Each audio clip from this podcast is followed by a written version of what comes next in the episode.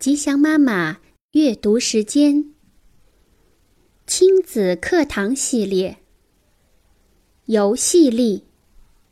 美国劳伦斯·科恩著，李延译，军事译文出版社。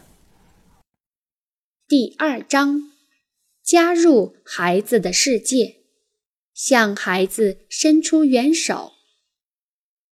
游戏是孩子主要的沟通方式。禁止孩子游戏，就好像禁止大人说话和思考。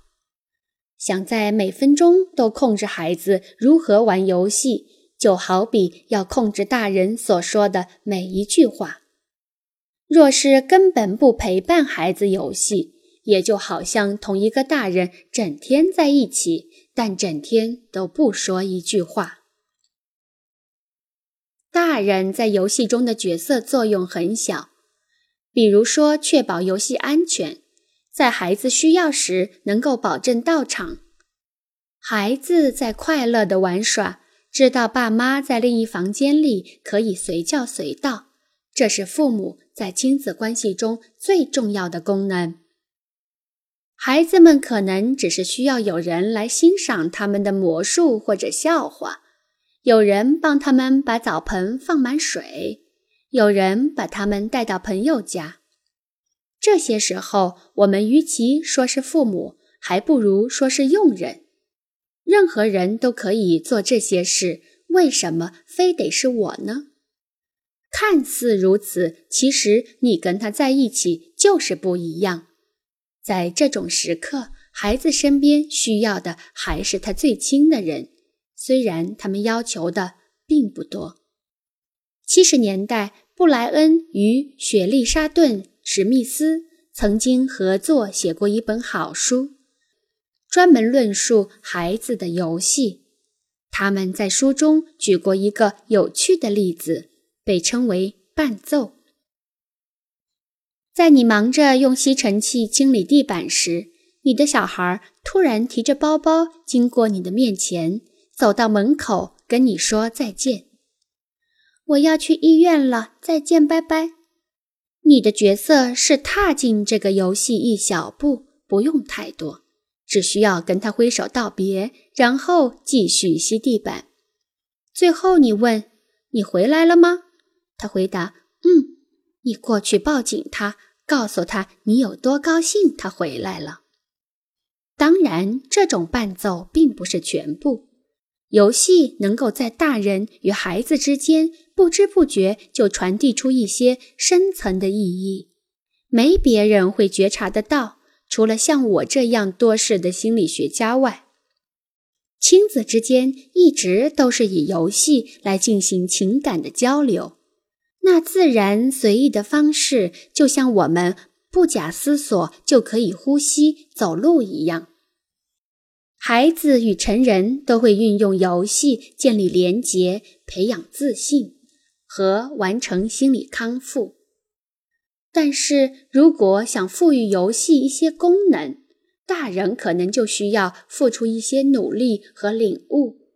以下举例的这些情况，孩子更需要大人的主动参与。当孩子很难与同龄伙伴或其他成人建立连结时，当孩子不能自发的、自如的玩耍，当孩子的生活出现些变动，如上幼儿园、弟妹出生、有亲人离婚或死亡等，当孩子处于危险时，接着就来谈谈孩子玩游戏时遇到的一些问题。以及大人如何帮助他们。一，当孩子很难与同龄伙伴或其他成人建立连结。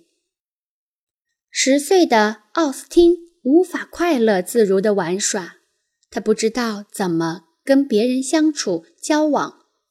这也奇怪，他只想玩一种野蛮的足球游戏。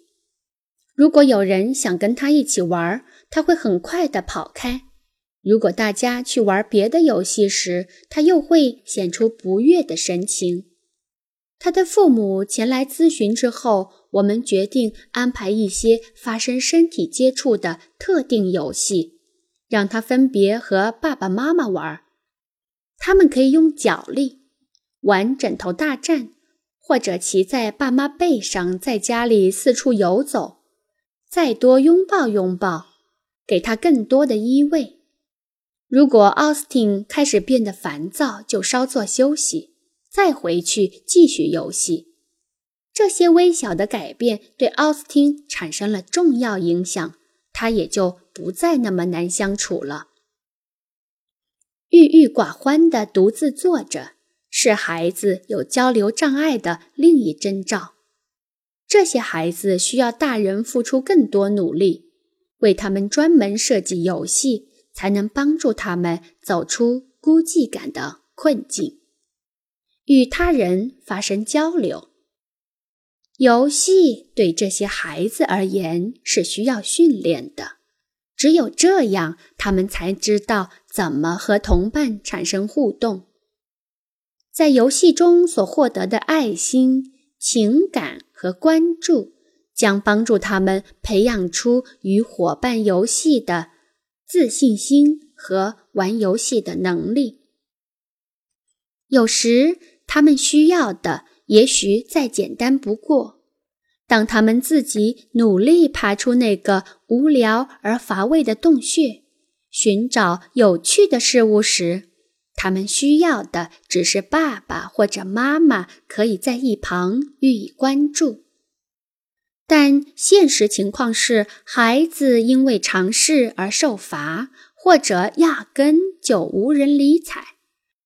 本来他们已经够孤独、够寂寞了，让他们独自坐在屋子里，绝对不是培养交往能力的上策。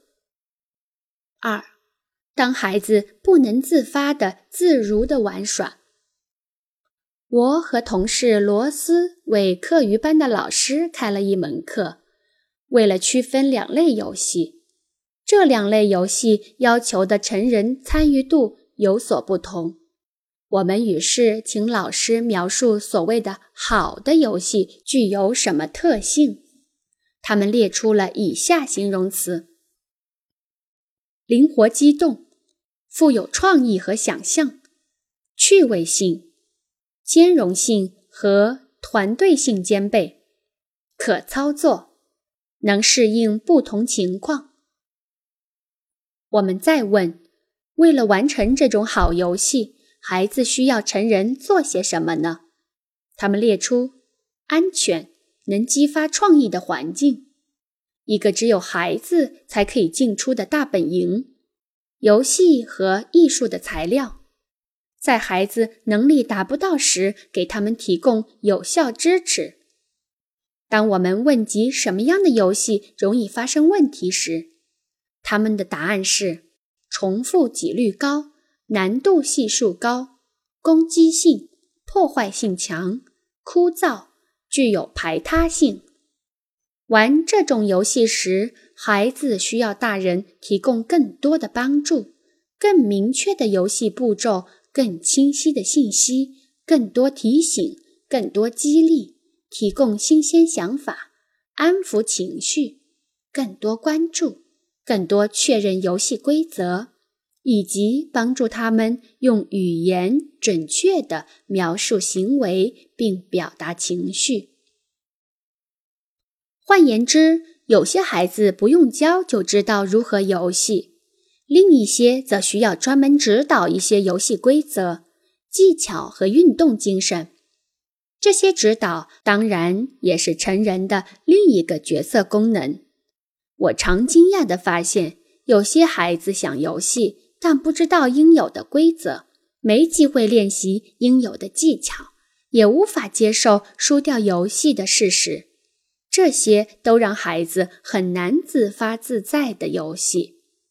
当一个孩子总在棒球场外落单时，可能只是因为他玩的不如其他孩子好。他需要的只是大人少许的介入，陪他多多练习即可。而如果一个孩子对每一项判决都要争论不休，搞得玩伴们恼怒不已，那么他所需要的可能是一些特别的游戏时间，来重点培养良好的运动精神。三，当孩子的生活出现一些变动时，在这个问题上，我的朋友琳达可以现身说法。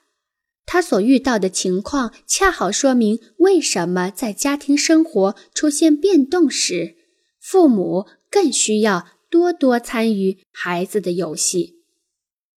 当他刚生下第三个孩子。